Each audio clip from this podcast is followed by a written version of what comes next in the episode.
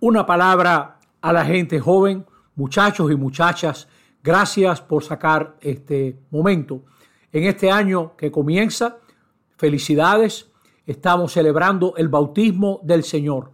Ahí vemos a Jesús que oye una voz que le revela a él, le confirma en su camino, tú eres mi hijo, mi amado, mi predilecto. Es decir, Jesús fue haciéndose consciente de una relación muy particular con el Padre, a quien llamaba Abba, su, su su Padre querido.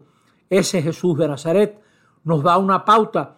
Nosotros también tenemos que descubrir quiénes somos. Y en esa tarea, no te olvides también de ponerte delante del Señor para que Él te diga quién eres. Esa muchacha que tú quieres ser, ese hombre que aspira a ser, que el Señor te diga algo también.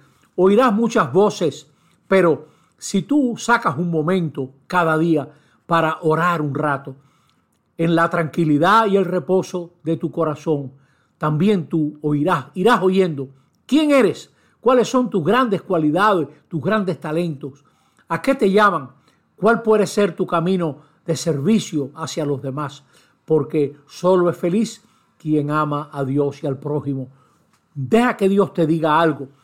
Y todavía mejor si algún día te invitan a algún retiro entre jóvenes.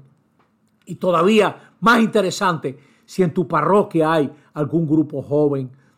No dejes de congregarte.